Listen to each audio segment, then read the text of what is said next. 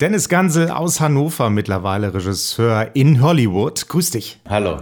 Dennis, The Mechanic 2 Resurrection, jetzt im Kino. Erzähl doch mal kurz, worum geht's da drin? Es geht um Arthur Bishop, einen Profikiller, der sich zur Ruhe gesetzt hat in Brasilien. Er will eigentlich überhaupt nicht mehr in seiner Profession arbeiten, wird aber von einem alten Widersacher, mit dem er damals ausgebildet wurde als Killer, als beide noch Kinder waren, wieder in den alten Job reingezogen. Er verweigert das, äh, zieht sich zurück nach Thailand in die Einsamkeit, verliebt sich dort in eine wunderschöne Frau, gespielt von Jessica Alba. Die wird dann allerdings entführt und er muss merken, sein Widersacher steckt dort dahinter und er entschließt sich jetzt, um diese Liebe seines Lebens zu retten, ähm, diese von ihm verlangten drei Kills, die alle aussehen sollen wie Unfälle, wirklich zu machen. Okay, nur ist es ja so, dass du mit richtig großen internationalen Stars zusammengearbeitet hast. Jason Statham, Jessica Alba, Tommy Lee Jones, mhm. ja auch Shirley MacLaine in einer anderen Produktion, die demnächst in die Kinos kommt. Wie ist das, mit so großen Namen zusammenzuarbeiten? Ich meine, viele kanntest du ja sicherlich auch nur aus dem Kino von damals. Das ist toll. Das ist wirklich toll. Man ist am Anfang auch sehr nervös, muss ich sagen. Also das erste Treffen mit Jason Statham, das fand bei ihm im Beach House statt, wo ich gelernt habe, okay, man hat ein Haus am Meer, man hat auch ein Haus in den Hills. Da dachte ich, okay, es ist also wirklich Hollywood jetzt. Und ähm, als er die Tür aufmachte, war er aber in kurzen Hosen, war noch ein bisschen irgendwie nass, weil er gerade vom Surfen kam, war auch nervös, ähm, weil er diese Regiegespräche ähm, ist für ihn ja auch immer so ein bisschen Stress und er muss eine Entscheidung treffen. Und ähm, dann bot er mir ein Espresso an und schmiss erstmal die Espresso-Tasse runter und dann die Espresso-Untertasse und sagte, verdammt, das ist so eine super teure neue Maschine. Ich kann mit der gar nicht umgehen. Und das war natürlich toll, weil dann war das Eis erstmal gebrochen. Und bei Jessica Alba war es auch so, dann äh, da sollte ich ins Haus kommen und ich dachte, oh mein Gott, Jessica Alba, da bin ich ja wirklich, die fand ich ja schon toll damals um die Jahrtausendwende. Ähm, da war ich ja fast so ein bisschen verliebt in sie. Und wenn man dann plötzlich vor ihrer Haustür steht, dann äh, kriegt man doch ein bisschen Muffensausen. Aber auch dort war es so, die Kinder haben die Haustür geöffnet, man wurde sofort in die äh, Küche geführt. Es ist eigentlich komplettes Chaos da. Ja, überall Kinder und Leute aus ihrer Firma und so. Und sie kommt irgendwie mit hochgewuschelten Haaren einfach in die Küche und man setzt sich hin. Also da hat man relativ schnell, sage ich mal, die Scheu verloren und äh, konnte dann in dieses normale Verhältnis gehen. Okay, ihr seid die Schauspieler, ich bin der Regisseur und ähm, und dann haben wir angefangen zu arbeiten. Also wirklich sehr angenehm. Hm, jetzt nochmal so eine ganz banale Frage als Normalsterblicher. Sag mal, wie wird man Regisseur in einer Hollywood-Produktion? Kann man sich da bewerben? Wird man da gefragt oder wie war das bei dir? Ja, bei mir war das so, der, ich habe mal einen Film gedreht, der hieß Napola und äh, der kam in den USA sehr gut an. Also den kennen relativ viele Produzenten in Hollywood und das war eigentlich so meine Eintrittskarte. Und seitdem, das ist jetzt mittlerweile auch äh, fast 13 Jahre her, bin ich immer wieder in Los Angeles gewesen und habe immer wieder nach einem passenden Projekt gesucht. Und nun hat es geklappt. Ähm, das hat so ein bisschen auch, ähm, da hat der Zufall auch eine Rolle gespielt, weil dieses Projekt mit einem Produzenten war, mit dem ich eigentlich ein anderes Projekt hatte. Und plötzlich war das frei. Und er sagte, pass auf, du hast doch Zeit und mit unserem anderen Projekt wird es nichts. Lies dir das doch mal durch. Das könnte doch genau was sein. Du bist doch so ein großer James Bond und Mission Impossible Fan. Und äh, ich habe mir das durchgelesen und war wirklich Feuer und Flamme.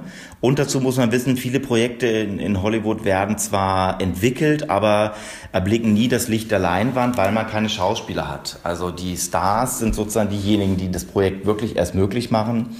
Und das war dann auch wieder ein Glücksfall, weil eben Jason Statham schon wirklich fest attached, wie man da so sagt, äh, auf dem Projekt war.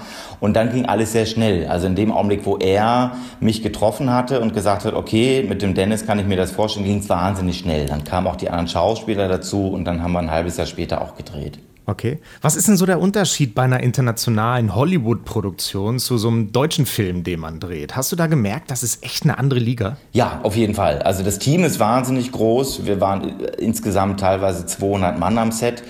Das ist natürlich erstmal beeindruckend. Ähm, man hat irgendwie so 50 Meter erstmal, wo nur so Trailer stehen und Wohnwegen, äh, bevor man überhaupt ans Set kommt. Das ist natürlich toll, weil man hat als Regisseur das ganz große Besteck. Aber ähm, ist, der Nachteil ist, es macht dann eben auch äh, unflexibel. Also selbst für eine mini kleine Szene äh, Jason geht in so einen Hauseingang rein, also mehr ist es nicht und guckt sich noch einmal um, wird also wirklich werden, äh, ist ein halber Tag Vorbereitung, ja. Also das ist, äh, weil man halt mit, mit Stars alles braucht und Assistenten und Limousinen, die bis direkt ans Set fahren und so. Das ist beeindruckend, aber es fehlt ein bisschen die Flexibilität. Deshalb sind viele Hollywood-Filme auch so wahnsinnig teuer. Also ist einer der Gründe davon. Das habe ich jetzt so ein bisschen ähm, gelernt. Aber natürlich, klar, ansonsten ähm, ist es so, dass die Schauspieler eine wahnsinnige Macht haben. Also ähm, man muss sich auch viel mit dem Produzenten absprechen. Sage ich mal so, dieses äh, Schalten und Walten, was man so als Regisseur in Deutschland gewöhnt ist, das ist dort nicht so. Also man muss, ist schon viel Kommunikation. Aber wenn sozusagen ähm, alle an einem Strang ziehen, kann man auch wirklich Berge bewegen. Das muss man wirklich sagen. Hm. Hat dir das zwischendurch denn auch mal ein bisschen Angst gemacht? Hast du mal einen Köttl in der Hose gehabt? Ja, auf jeden Fall. Also gerade vom ersten Drehtag irgendwie, wenn einem dann so das bewusst wird, dass man denkt, mein Gott, äh, Gansel, jetzt bist du für 30 Millionen Dollar verantwortlich. Jetzt drehst du auch einen zweiten Teil von einem Film, der von vielen Leuten gemocht wird. Da denkt man sich auch nur, äh, ähm, versaus nicht. Ja? Das ist so das Credo, ich hab mal, was man sich so täglich dann überlegt. Äh, einfach nicht versauen. Hm. Ja, die ganze Produktion des Films hat ja zwei Jahre gedauert. Danach hast du sicherlich auch drei Kreuze gemacht. Was hast du als erstes gemacht, als es fertig war? Ähm, als ich fertig war, bin ich als erstes ins Swimmingpool gesprungen, weil das war eine Szene mit einem Bösewicht und Jason und äh, das war, da ging die Sonne gerade unter. Und obwohl ich irgendwie acht Monate in Thailand verbracht habe, war es so, dass ich sozusagen ähm, äh, kein einziges Mal wirklich im Swimmingpool richtig war. Und dann bin ich direkt nach dem Abdreh, bin ich dann direkt ins Swimmingpool gesprungen und dachte, juhu, fertig. Dennis, du bist ja ein waschechter Niedersachse. Du kommst aus Hannover, reist mittlerweile durch die ganze Welt für deine Filme. Wann warst du denn das letzte Mal in der Heimat? Ist gar nicht so lange her. Ich glaube, zwei Monate war das. Meine, meine Eltern leben ja dort und meine Schwester auch ähm, und äh, Nichte und Neffe und so und genau. Und deshalb bietet sich das viele Möglichkeiten, da hinzureisen.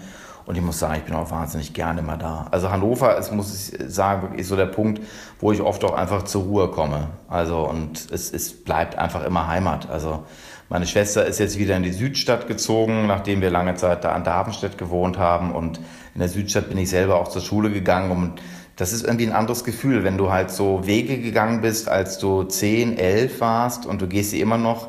Es hat immer noch so eine Art von, ja, ich weiß nicht, es ist einfach ein Stück, Stück Jugend, Kindheit irgendwie also ich bin wirklich wahnsinnig gern da.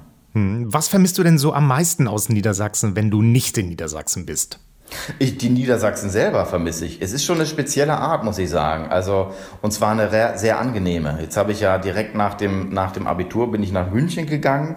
Nichts gegen die Bayern, das war auch eine tolle Zeit, aber das ist ein anderer Schnack dort unten, kann man nichts sagen. Und wenn ich jetzt, jetzt lebe ich schon seit langer, sehr langer Zeit in Berlin ähm, und finde die Leute auch das ist toll hier, aber äh, so der Ur-Berliner, der ist ja auch ein bisschen gewöhnungsbedürftig, ne? Und die, die, die freche Schnauze und überhaupt so dieses recht pöbelige, das hat man in Niedersachsen einfach nicht. Die Norddeutschen, das ist einfach irgendwie, das ist freundlicher, das ist offener und so. Und das vermisse ich schon. Und es ist aber schön, wenn man dann zurückkommt in die Heimat, dass man das dann wieder auch genießen kann.